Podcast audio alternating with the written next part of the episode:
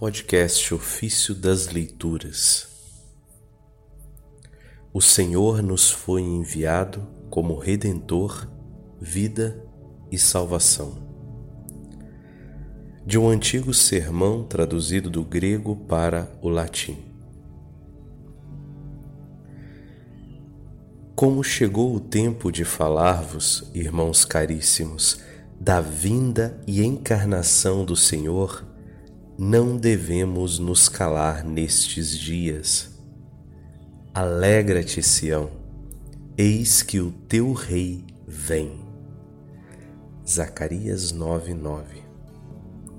Portanto, alegre-se, Sião, isto é, a nossa mente, contemplando os bens que virão e renunciando ao pecado eis que virá habitar em ti.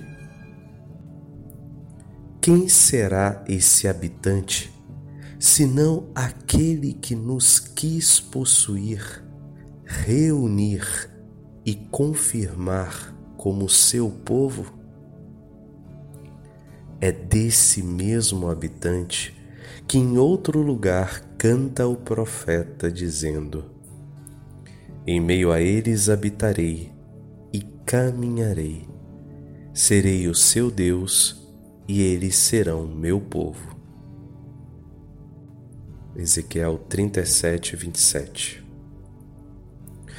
Quando esse habitante tomar posse de todo o nosso interior, realizará em nós obras santas, perfeitas, e irrepreensíveis. Que Ele possua os que remiu, leve à perfeição aqueles que iniciou e conduza os que tirou da Babilônia.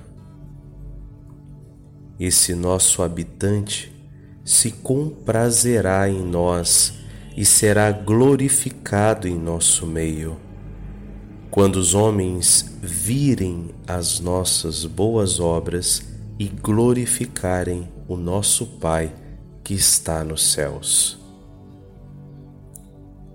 Dele nos tornamos filhos, não por nossos obsequios ou merecimentos, não por alguma boa ação, mas por Sua misericórdia.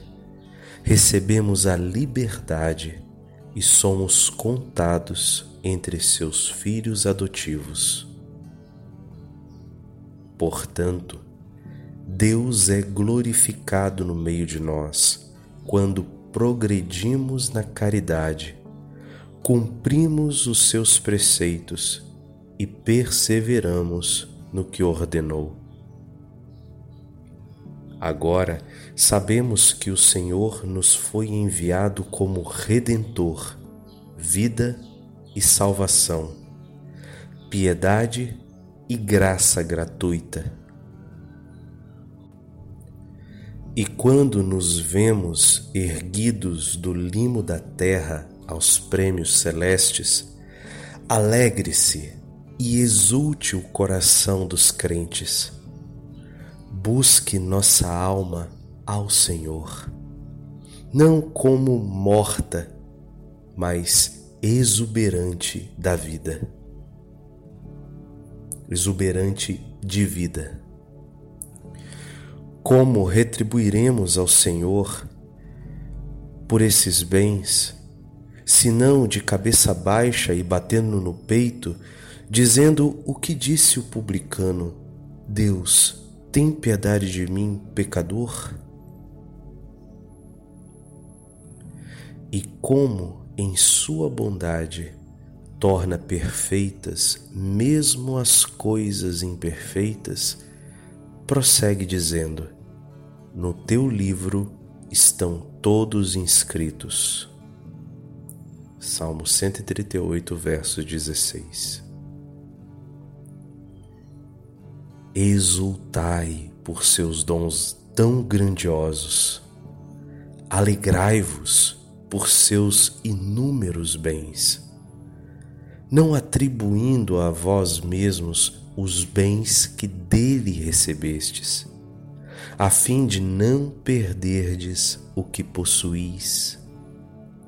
Mas sabei que nada tendes que não tenhais recebido. E se recebestes, não vos glorieis, como se não tivesseis recebido, a fim de que, conservando em vós o que recebestes, aperfeiçoeis o que em vós não é perfeito. Amém.